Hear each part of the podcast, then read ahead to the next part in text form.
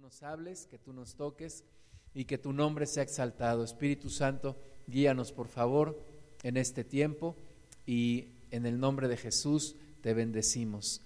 Amén. Vamos al libro de Isaías, capítulo 6, versículo 1. Dice ahí que en el año que murió el rey Usías, está hablando Isaías, dice, vi yo al Señor sentado sobre un trono alto y sublime, y sus faldas llenaban el templo. El momento en el cual ocurre esto es importante. Usías fue uno de los últimos reyes de Judá que fueron rectos delante de Dios. De hecho, su obediencia, su humildad delante de Dios le permitió eh, ver una bendición especial en todo el reino. Ellos conquistaron a sus enemigos, hicieron grandes cosas y hubo el favor de Dios, se vio reflejado en los resultados de este, de este rey. Era un momento de abundancia, un momento de bendición, de plenitud en el reino de, de Judá en general. Pero dice Isaías que fue en el año en el que murió el rey Usías. Al final el rey se llenó de soberbia, se llenó de, de orgullo, entró en el santuario de Dios, quiso quemar incienso, los sacerdotes fueron detrás de él, le dijeron, eso no te corresponde a ti, eso solamente lo pueden hacer los sacerdotes de Dios. Él se enojó y en ese momento le, brotó lepra y bueno, se llenó de lepra, fue aislado y así murió. Eh, pasó el resto de sus días aislado. Entonces no fue un buen, un buen final para el rey Usías, pero sí fue un tiempo de gran bendición, de gran bonanza. Y en ese momento, en ese año en donde el rey muere, es cuando Isaías tiene esta visión. Yo quiero decirte que hay personas que nos han dado seguridad, que nos han hecho sentir cierta seguridad. Por ejemplo, puede ser un gobernante, pero también puede ser un familiar tuyo o un amigo. Y cuando se termina esa relación o cuando la persona es llamada por Dios y parte de esta tierra, te puede ocasionar un vacío, te puede ocasionar una cierta inseguridad, pero a veces Dios nos está llamando a que pongamos nuestra confianza en Él, a que pongamos nuestra seguridad en Él y no en una persona, en un familiar, en un gobernante o en alguien más. Entonces, está aquí Isaías diciendo, está haciendo mención el Espíritu Santo a través de Isaías, que fue precisamente en ese año en donde muere el rey Usías, cuando Isaías tiene esta visión, esta visión en donde ve al Señor, donde ve a Dios en su trono. Vamos a volver a leer Isaías capítulo 6, versículo 1 al 4. En el año que murió el rey Usías, vi yo al Señor sentado sobre un trono alto y sublime, y sus faldas llenaban el templo por encima de él había serafines, cada uno tenía seis alas, con dos cubrían sus rostros, con dos cubrían sus pies y con dos volaban. Y el uno al otro daba voces diciendo, Santo, Santo, Santo, Jehová de los ejércitos, toda la tierra está llena de su gloria. Y los quiciales de las puertas se estremecieron con la voz del que clamaba, y la casa se llenó de humo una visión de la gloria de Dios. Isaías pudo presenciar la gloria de Dios, verla ahí, ver a los querubines que, volaban aún, cubrían, dice que cubrían sus, sus pies, cubrían sus rostros y volaban, y el uno al otro estaban diciendo, Santo, Santo, Santo, Jehová de los ejércitos, toda la tierra está llena de su gloria. Y terminaba uno y empezaba el otro, Santo, Santo, Santo, Jehová de los ejércitos, toda la tierra está llena de tu gloria. Y así estaban, dice que el uno al otro daban voces, era, era una, una, una visión que ciertamente la podemos leer, pero no alcanzamos a entenderlo porque no podemos imaginarnos la gloria de Dios y el momento en donde Dios está siendo exaltado y los querubines están asombrados con la gloria de Dios, con la grandeza de Dios. Y ahí está Isaías presenciando todo esto cuando dice que los quiciales de las puertas se estremecieron y la casa se llenó de humo y ahí estaba Isaías. Versículo 5. Entonces dije, ay de mí que soy muerto, porque siendo hombre inmundo de labios y habitando en medio de pueblo que tiene labios inmundos, han visto mis ojos al rey Jehová de los ejércitos. Entonces Isaías contemplando eso tiene gran temor porque dice, estoy contemplando la gloria de un Dios tres veces santo, estoy viendo esta visión, estoy viendo los querubines que están volando y que el uno al otro se dan voces y que el uno al otro se sorprenden de la grandeza de Dios. Y entonces Isaías voltea y ve su condición y dice, pero yo soy un hombre pecador y vivo en medio de un pueblo pecador, voy a morir porque estoy viendo la gloria de Dios, la santidad de, Dios y no hay nada que pueda encubrirme y no hay nada que pueda engañar a Dios de quién realmente soy yo. Pero entonces, versículo 6 dice, voló hacia mí uno de los serafines, teniendo en su mano un carbón encendido tomado del altar con unas tenazas y tocando con él sobre mi boca, dijo, he aquí que esto tocó tus labios y es quitada tu culpa y limpio tu pecado.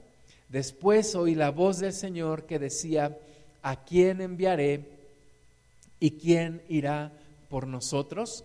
Entonces respondí yo, heme aquí, envíame a mí en medio de esa visión que tiene Isaías, ¿verdad? No era una, una visión como quien ve un holograma o como quien ve una, una imagen en tercera dimensión, era algo real, algo que estaba sucediendo en ese momento y era tan real que dice que uno de los ángeles vuela hacia él cuando él estaba, él estaba sintiendo que se moría, sintiendo que algo malo le iba a ocurrir porque estaba viendo la gloria de un Dios santo y él siendo pecador, pero en ese momento vuela el ángel, toca sus, sus, labios con un carbón encendido y le dice, tu culpa es quitada, limpio es tu pecado. Y eso es lo que ocurre cuando Jesús muere en la cruz y nosotros nos, nos arrimamos a ese sacrificio y entonces Dios dice, yo soy tres veces santo, tú eres pecador, pero la sangre preciosa de Jesús limpia tu culpa y quita tu pecado y puedes acercarte a mí. Entonces Isaías pudo seguir en comunión con Dios, pudo continuar, no nos dice aquí cuánto tiempo duró, pero yo no creo que hayan sido pocos minutos, yo no creo que haya sido un periodo de tiempo corto. Ahí estaba Isaías contemplando toda la gloria de Dios, seguía contemplando la gloria de Dios y en un momento escucha una pregunta que Dios hace y dice, ¿a quién enviaré y quién irá por nosotros? Y después de Isaías haber visto todo lo que había visto de la gloria, de la grandeza del Señor, porque una persona que ve la gloria de Dios es cambiada para siempre. Cuando tú conoces a Dios, cuando tú te encuentras con este Dios tres veces santo y Él quita tu culpa, tu corazón tiene que cambiar, tu corazón es transformado. Así que Isaías estaba ahí viendo todo esto, escucha la pregunta, no es una pregunta que le hacen a Él directamente, pero es Dios haciendo una pregunta ¿a quién enviaré y quién irá por nosotros? Inmediatamente Isaías dice, Señor, heme aquí, envíame a mí. Y de nuevo era el año en el que había muerto el rey Usías, el año en que terminaba un periodo de bonanza, un periodo de grandeza, en donde había cierta inseguridad, en donde se generaba un vacío. Isaías dice, Señor, este es el momento, este es, este es mi momento, este es mi tiempo, de servirte. Este es el momento, si no soy yo quien y si no es ahora, cuando. Señor, heme aquí, envíame a mí. No sé a qué, no sé qué harás a través de mí, pero yo escuché la pregunta y si tú necesitas a alguien, Señor, aquí estoy, me rindo a ti. Y empieza el ministerio de Isaías, empieza el llamado de Isaías e Isaías empieza una vida completamente entregada a Dios. Y cuando leemos esto, nosotros muchas veces decimos, Señor, heme aquí, envíalo a Él, ¿verdad? alguien más que se haga cargo, alguien más que haga la obra, alguien que tenga más tiempo que yo, alguien que tenga más conocimientos que yo, alguien que tenga más entrega que yo, yo lo reconozco, no soy entregado a ti, Señor. Y la realidad es que nos hemos vuelto una iglesia apática, una iglesia que no es sensible al llamado de Dios, una iglesia que está siendo debilitada por la falta de entrega a nuestro Dios. Pero Dios quiere volvernos a llamar, darnos de nuevo la oportunidad de cambiar nuestra vida, de enfocarnos a Él y de poder escuchar el llamado de Dios. El llamado de Dios que está diciendo, ¿a quién enviaré? ¿Quién irá por nosotros? ¿Quién podrá? ¿Quién querrá? No es una cuestión de capacidades, no es una cuestión de estar preparado, es una cuestión primeramente de voluntad de decir, yo quiero, Señor, como dijo Isaías, heme aquí, envíame a mí. Es una, un llamado que todos los que hemos creído en Cristo tenemos. Todos tenemos un llamado, todos tenemos una misión dentro del reino de Dios. Nadie puede decir, yo no, yo, yo me zafo de esto, yo solamente quiero creer, yo solamente quiero la salvación, yo solamente quiero a Jesús como Salvador, pero no lo quiero como Señor. Yo no quiero ser obrero, yo quiero ser solamente hijo. No se puede, es el plan completo de Dios y Dios te está llamando a servirle, a servirle no es para solamente algunos cristianos el que sirvan, no es solamente algunos los que tienen que entregar su vida, somos todos, todos, el llamado es para todos. Y si está escrito aquí en la Biblia, en Isaías capítulo 6, este, este pasaje en donde nos muestra el llamado a Isaías es porque todos los que conocemos a Cristo somos llamados también a servirle, somos llamados a seguirle y somos llamados a servirle. Vamos a ver en 2 Corintios capítulo 4 versículo 10. Sabemos que somos salvos por gracia, no por obras. Esto es, yo no puedo ganarme la salvación de ninguna manera. Soy salvo por fe, soy salvo por gracia, soy salvo porque Dios me lo regala. Y de esa manera evito un juicio, el juicio delante del, del gran trono de Dios, eh, evito ese juicio cuando yo creo en Jesucristo, pero aun cuando yo soy salvo por fe, en 2 Corintios 4:10 nos dice, porque es necesario que todos nosotros comparezcamos ante el tribunal de Cristo, para que cada uno reciba según lo que haya hecho mientras estaba en el cuerpo, sea bueno o sea malo. Todos vamos a comparecer ante el tribunal de Cristo. Sí, soy salvo por fe, soy salvo por gracia, pero voy a tener que comparecer ante el tribunal de Cristo. ¿Y para qué voy a tener que comparecer? No para ganarme mi salvación, pero dice aquí, cada uno recibirá según lo que haya hecho mientras estaba en el cuerpo. O sea, esta palabra es para la iglesia, para los que hemos creído. Todos los que hemos creído vamos a tener que comparecer ante el tribunal de Cristo. Y Cristo nos va a decir, ¿qué hiciste con los talentos que te di? ¿Qué hiciste con tu tiempo? ¿Qué hiciste con tu vida? ¿Qué hiciste con el llamado que yo te hice? ¿Qué hiciste de ti? ¿Me serviste acaso? Y ahí no vamos a poder decirle al Señor, Señor, pues es que yo pensé que no era para mí, yo pensé que solo algunos eran los que tenían que servirte. No, dice aquí, todos es necesario que todos comparezcamos ante el tribunal de Cristo. Y tú y yo tenemos que ir bien preparados para ese momento, invertir nuestra vida en lo que verdaderamente vale la pena el servicio a nuestro Dios, invertir nuestro tiempo, nuestra vida. Hay quienes siguen reservando su vida y dicen, no, yo, yo no quiero ser un fanático, yo no quiero entregarle todo a Dios, yo no quiero estar siempre conectado a las reuniones, yo no quiero estar siempre leyendo la Biblia, yo no quiero estar siempre orando, yo no quiero estar predicando la palabra. Y dice el Señor Jesús que el que quiera salvar su vida, la perderá. El que quiera salvar su vida, la perderá. El que quiera guardarse su vida, la echará a perder solamente. Vamos a, ver ahora 1 Corintios capítulo 3, versículo 10.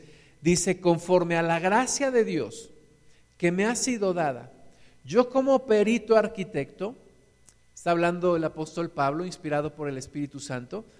Dice, yo, yo como perito arquitecto puse el fundamento y otro edifica encima. Pero cada uno mire cómo sobreedifica, porque nadie puede poner otro fundamento que el que está puesto, el cual es Jesucristo. Le está hablando el Espíritu de Dios a, una, a una iglesia que estaban en pleito unos con otros, porque uno decía, yo soy de Pablo, otros decían, yo soy de Apolos, otros decían, yo soy de Cefas, o sea, Pedro, y otros decían, pues yo solamente soy de Cristo. Y había división en esa iglesia. Entonces Pablo les dice, a ver, momento, ¿quién es Apolos o quién es Pablo? Solamente somos colaboradores de Dios. Y dice Pablo, yo sembré, Apolos regó, pero el crecimiento lo da Dios. Ahora, dice, dice Pablo, ¿cuál es mi función? Él dice, yo estoy como perito arquitecto. Yo puse el fundamento, yo les presenté el fundamento, el cual es Jesucristo. Y nadie puede poner otro fundamento aparte de Jesucristo. Pero dice, otro edifica encima y cada uno mire cómo sobreedifica.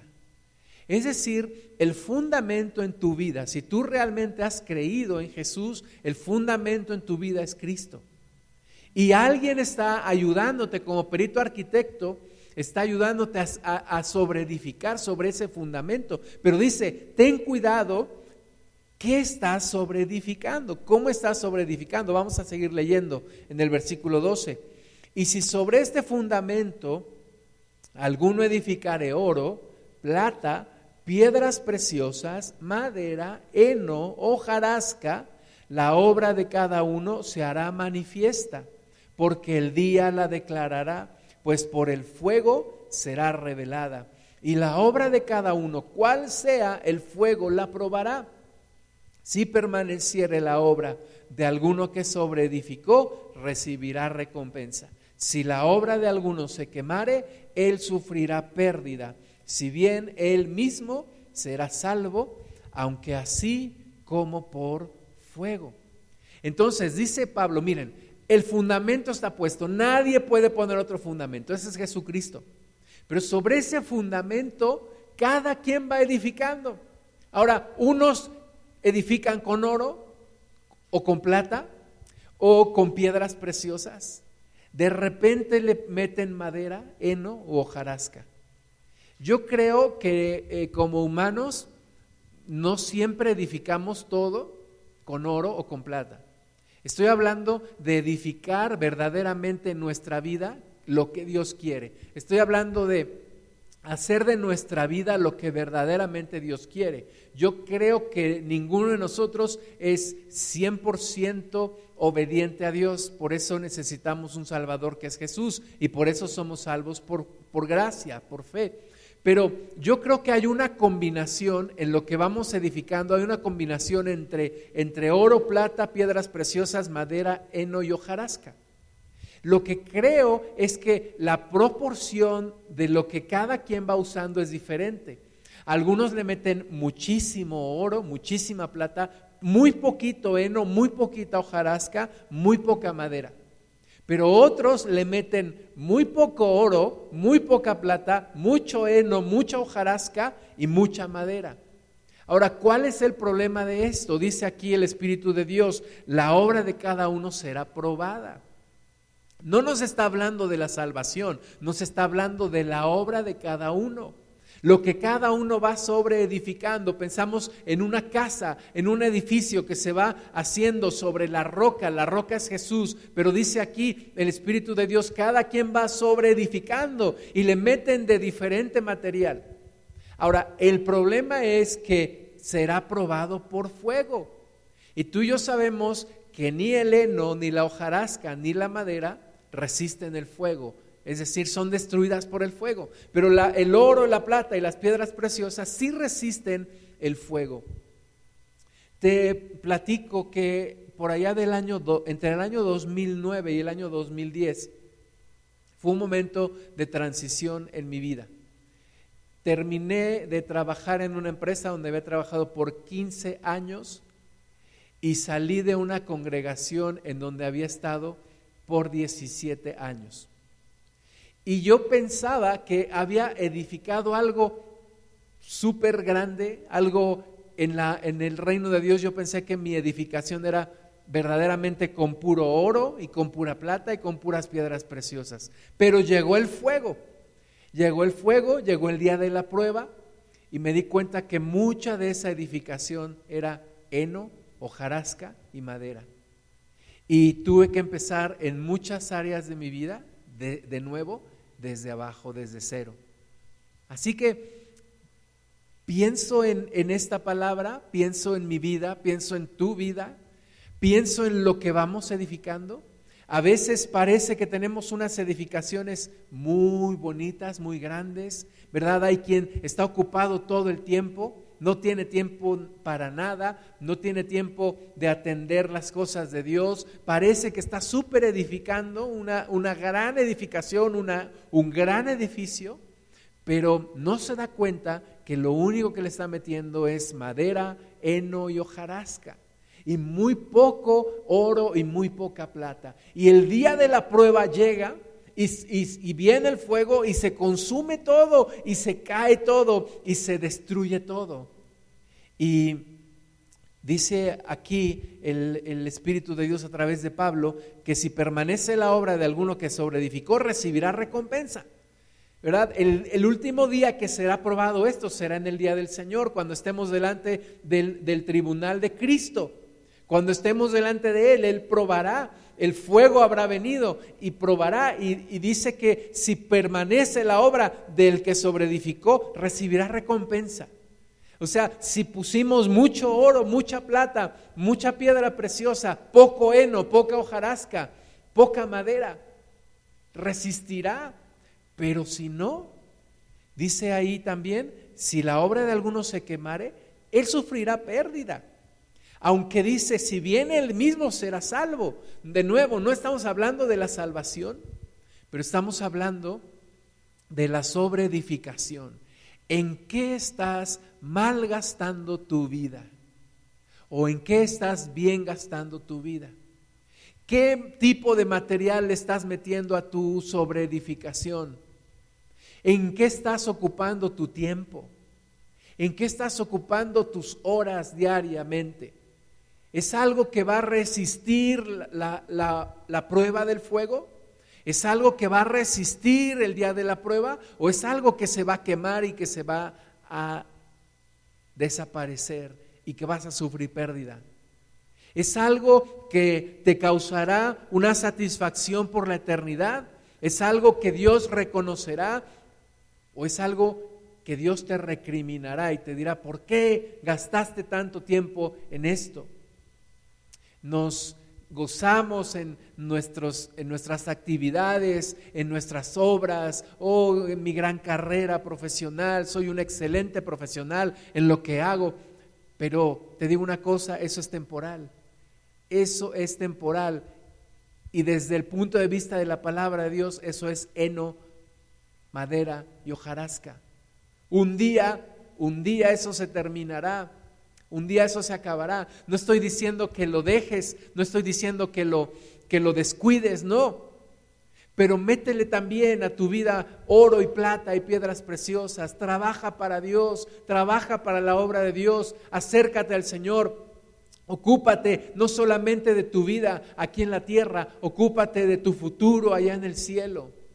Métele a tu, a tu edificación oro, plata y piedras preciosas, para que cuando estés delante del tribunal de Cristo y el fuego haya probado tu obra, tengas recompensa, tengas ganancia, tengas un lugar, tengas una satisfacción. La prueba viene en el momento menos esperado. La iglesia misma está siendo probada ahora. Y muchas de las cosas que creíamos que eran oro, plata y piedra preciosa, ya vimos que fueron madera, hojarasca y heno. Se han consumido, se han acabado. Incluso por no decir que algunas personas que pensábamos que estaban bien firmes en el Señor, hoy vemos que no lo estaban. Porque el fuego llegó, la prueba llegó y reveló verdaderamente de qué estábamos, de qué estábamos hechos. Cuando el fuego prueba una edificación, si es una edificación de pura madera, desaparecerá. Hemos he visto lugares en donde ha pasado el fuego y sí ha quemado algunas cosas, pero la, la, la casa, la obra sigue en pie. ¿Por qué? Porque era una casa bien construida, con buen material.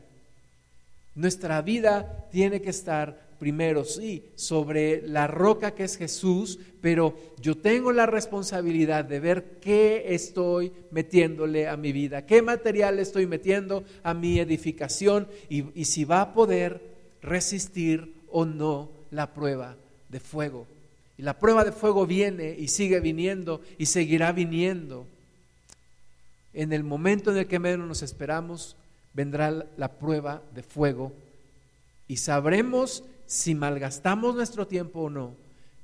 Yo te aconsejo que antes de que venga la prueba, revises tu vida, en dónde le estás dedicando demasiado tiempo y demasiados recursos. Y rectifiques, rectifiques para que te agarre bien parado el momento de la prueba. Juan capítulo 2, versículo 1. Al tercer día se hicieron unas bodas en Cana de Galilea, y estaba ahí la madre de Jesús. Y fueron también invitados a las bodas Jesús y sus discípulos. Y faltando el vino, la madre de Jesús le dijo, no tienen vino. Jesús le dijo, ¿qué tienes conmigo, mujer? Aún no ha venido mi hora. Su madre dijo a los que le servían, haced todo, perdón, su madre dijo a los que servían, haced todo lo que os dijere. Están ahí en esa, en esa boda, dice que ahí estaba María, la madre de Jesús, la madre de Jesús hombre, sin embargo no la madre de Jesús Dios, porque María también fue creada por Dios. Pero ahí estaba y estaba Jesús y fue con sus discípulos.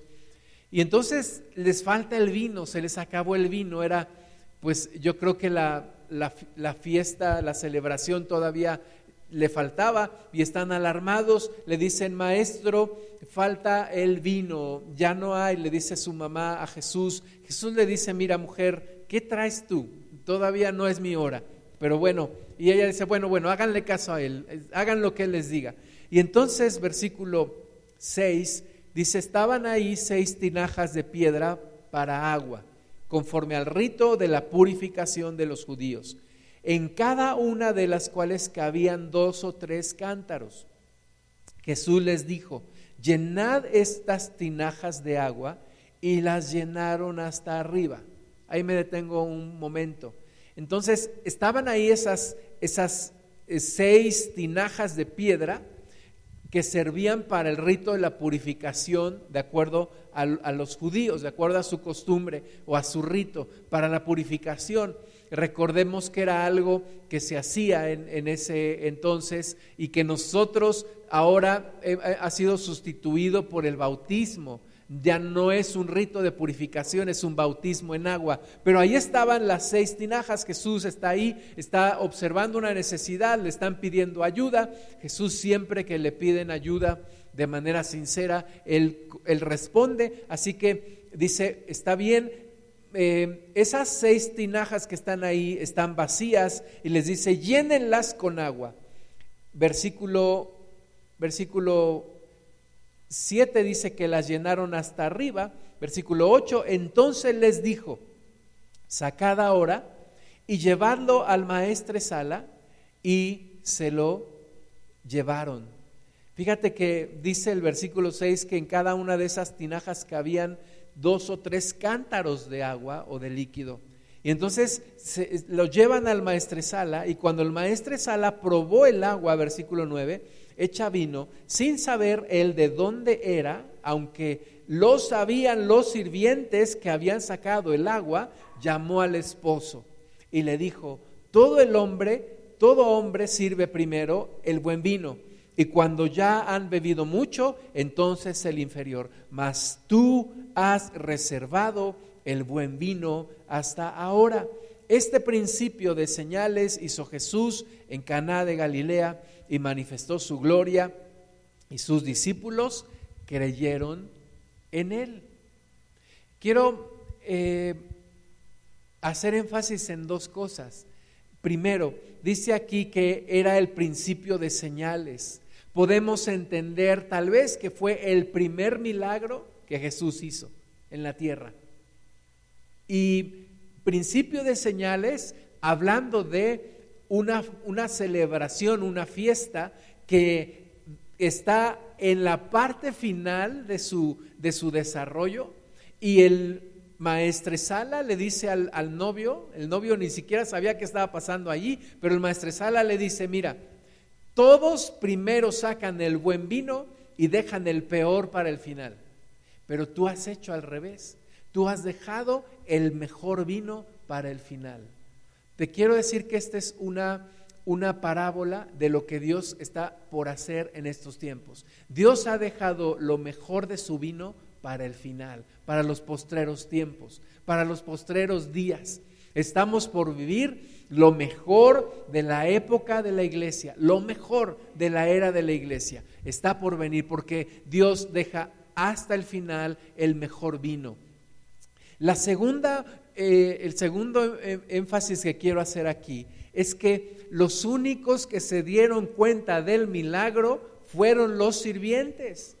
Los demás no. El maestresala decía, ¿de dónde salió este vino? Está excelente, está exquisito. El novio ni sabía qué estaba pasando ahí, pero dice el versículo 9 que los que sabían lo que estaba pasando eran los sirvientes que habían sacado el agua. Ellos vieron el milagro, ellos sacaron agua, metieron agua a, las tinajas y ahora era un exquisito vino. Los únicos que sabían el milagro fueron los sirvientes. Y yo te digo que los únicos que conocen la grandeza de Dios son los que le sirven. Son los que le sirven. Los que están en la lela ahí ni saben qué pasa, están están este, eh, distraídos, están en otra cosa, están distribuidos en mil y una cosas, afanados por muchas cosas. Dicen, ¿por qué Dios no hace milagros? Es que no estás en el lugar indicado, no estás sirviendo al Señor, no estás viendo los milagros de Dios.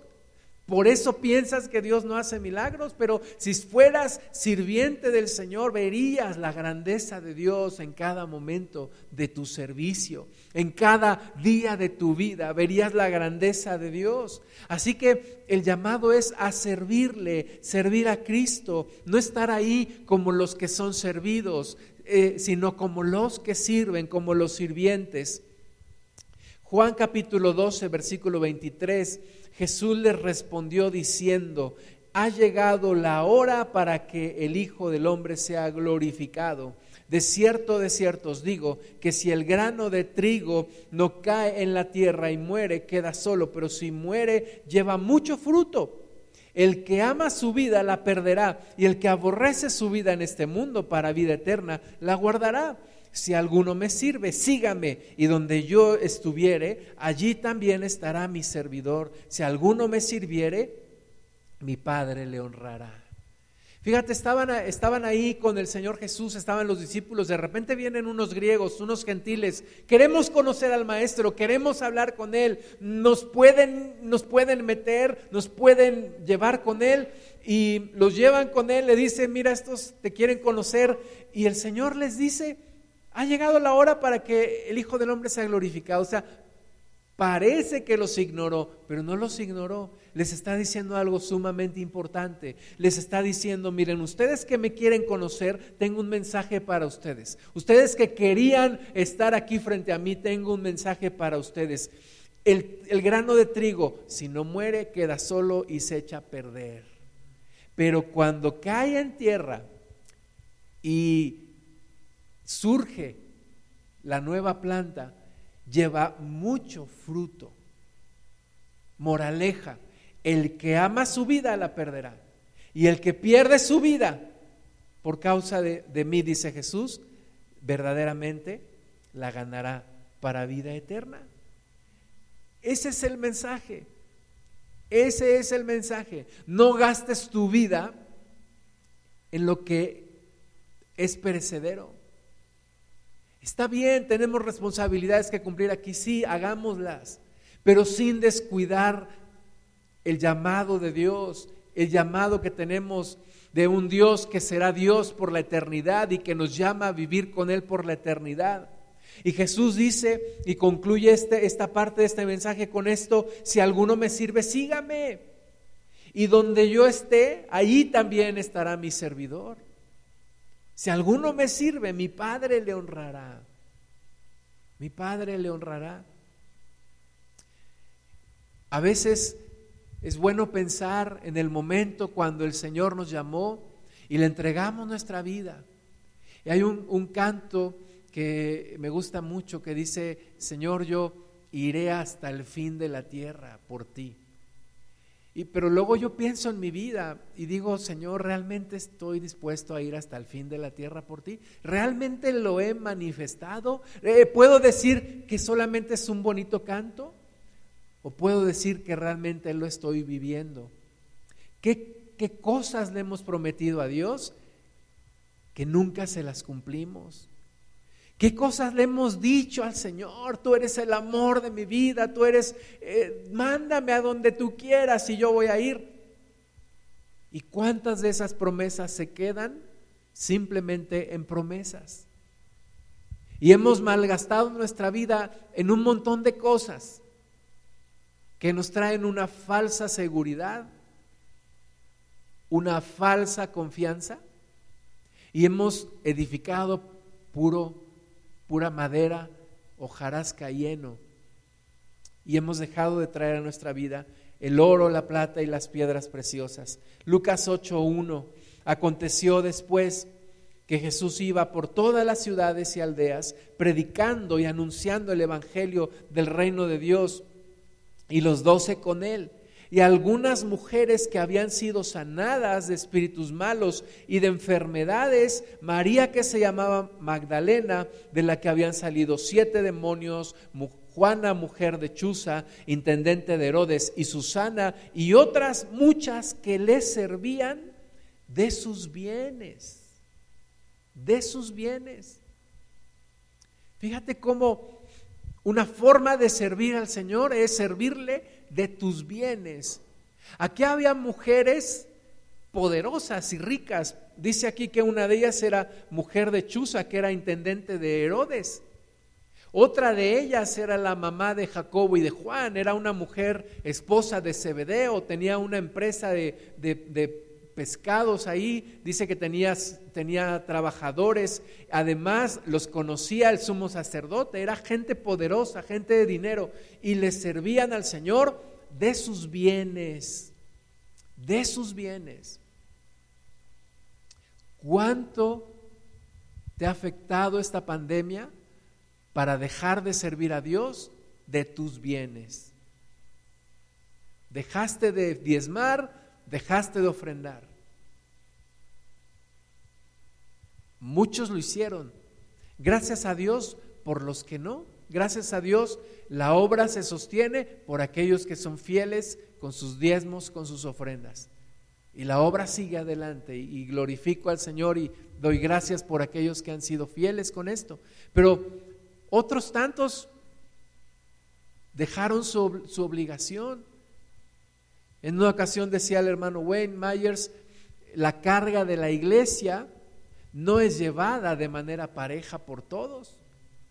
Algunos van flotando de a muertito, algunos simplemente están ahí. Pero Dios te está haciendo el llamado a servirle de tus bienes, servirle de tus bienes. Tiene que haber fe en esto. Alguien dice, bueno, es que mis ingresos han disminuido. ¿Ok? Disminuye tu diezmo, pero no dejes de diezmar. Es que mis ingresos ya no, ya no tengo, ¿ok? Oremos a Dios para que tengas un trabajo, para que tengas bendición y para, y para que tengas que darle también al Señor a su obra. Servirle a Dios de sus bienes, porque los gastos en la congregación no se detienen tampoco. Y necesitamos gente que sirva fielmente de sus bienes. Segunda de Corintios 5:20. Así que somos embajadores en nombre de Cristo, como si Dios rogase por medio de nosotros, os rogamos en nombre de Cristo, reconciliaos con Dios. Sírvele a Dios como embajador de Cristo. Predica el Evangelio. Es que hay quien publica mil y un cosas en sus redes sociales, menos el mensaje de salvación. Y te tomas fotos de esto, de aquello, y estás ahí, y qué, qué bueno, está perfecto. Pero eres embajador de Cristo. Sírvele, porque lo otro ayuda mucho a tu ego, pero eso es puro heno, madera y hojarasca. Predica el Evangelio. Aprovecha tus contactos en redes sociales para hablar de Cristo, para predicar el Evangelio.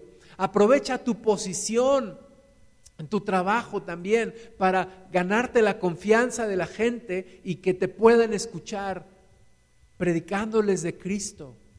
Eres embajador o embajadora del Señor. No te olvides de eso. Sí tienes tu profesión, tienes tu oficio, tienes tu negocio, está bien. Pero por sobre eso tienes un llamado superior que es que eres embajador de Cristo.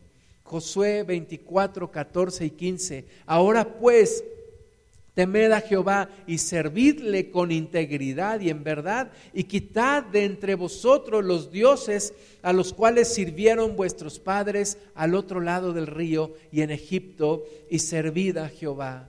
Y si mal os parece servir a Jehová, escogeos hoy a quien sirváis, si a los dioses a quienes sirvieron vuestros padres cuando estuvieron al otro lado del río, o a los dioses de los amorreos en cuya tierra habitáis pero yo y mi casa serviremos a Jehová. Sirve a Dios con tu familia. Sirve a Dios con tu familia. Estaba escuchando el, viernes un mensaje de un misionero, un mexicano nacido en Ciudad de México, se convirtió al Señor, fue a España a estudiar, allá conoció el mensaje del Evangelio, se convirtió al Señor regresa a México para un congreso, escucha el llamado de Dios, regresa a España, empieza un ministerio en Turquía y finalmente termina mudándose con su familia a Turquía. Y él decía una cosa importante, él decía, mira, a veces nos, nos, excusamos, decimos, no, pues es que no tengo hijos, nada más que tenga hijos, ya voy a servir al Señor. Y luego nacen los hijos y, nace el primero, es que está chiquito, no lo puedo llevar para servir al Señor, voy a esperar un tiempo. Y luego nace el siguiente.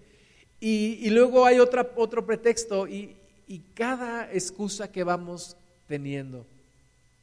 Yo le doy gracias a Dios que nos ha permitido a mi esposa y a mí involucrar a nuestros hijos desde que eran pequeños.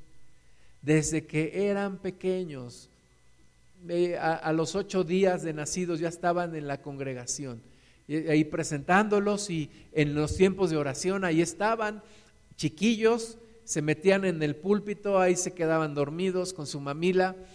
Nunca fue un pretexto y gracias a Dios que pudimos llevarlos a la sierra desde chiquitos, tenemos fotos de ellos, cómo lo disfrutaron, cómo comieron, cómo disfrutaban y todo, y nunca les hizo daño, al contrario, yo oro a Dios que eso les marque para que le sirvan siempre. Y han sido un gran apoyo. Le doy gracias a Dios por mi familia, porque juntos servimos a Dios. Y pido a Dios que siempre se cumpla esta palabra que dijo Josué, yo y mi casa serviremos a Jehová. Yo y mi casa serviremos a Cristo. Aquí se aplica lo del burro por delante. Yo por delante. ¿Por qué? Porque yo quiero servir al Señor. Yo y mi casa serviremos al Señor. Sirve al Señor con tu familia. Sírvele a Dios con tu familia, porque si no, echarás a perder a tu familia. Hay familias que hacen deporte juntos, qué bueno.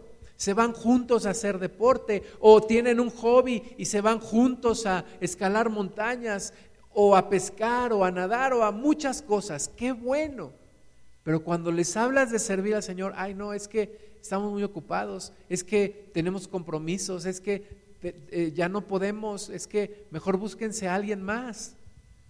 No, dice aquí la palabra, yo y mi casa serviremos a Jehová. Yo y mi casa, todos juntos, todos en unidad, queremos servir.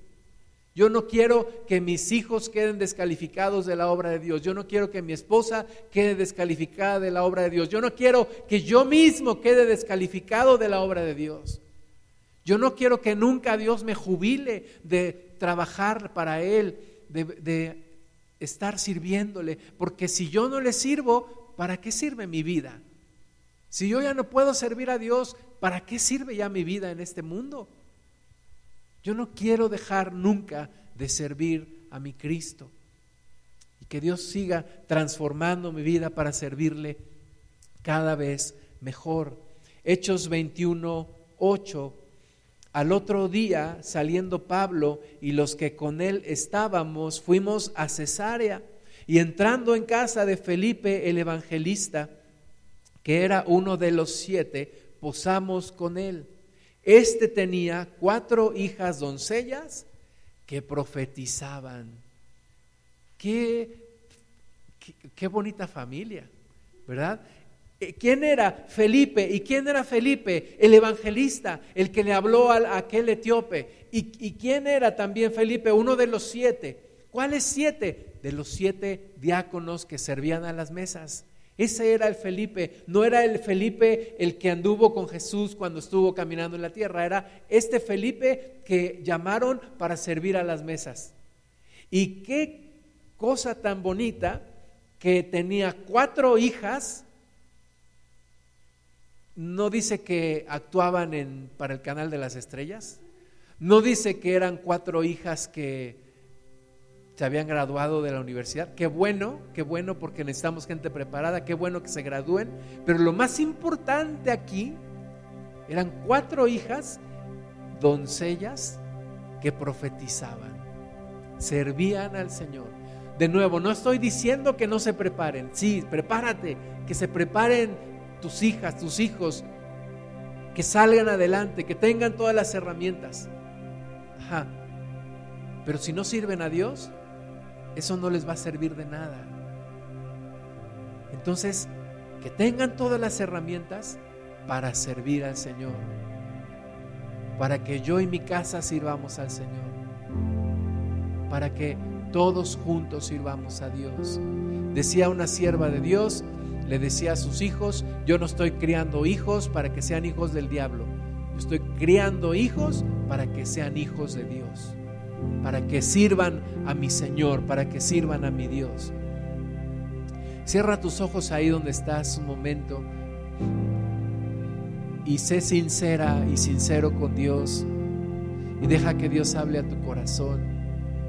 Señor, perdónanos porque hemos metido mucho heno, mucha hojarasca, mucha madera en lo que hemos sobreedificado.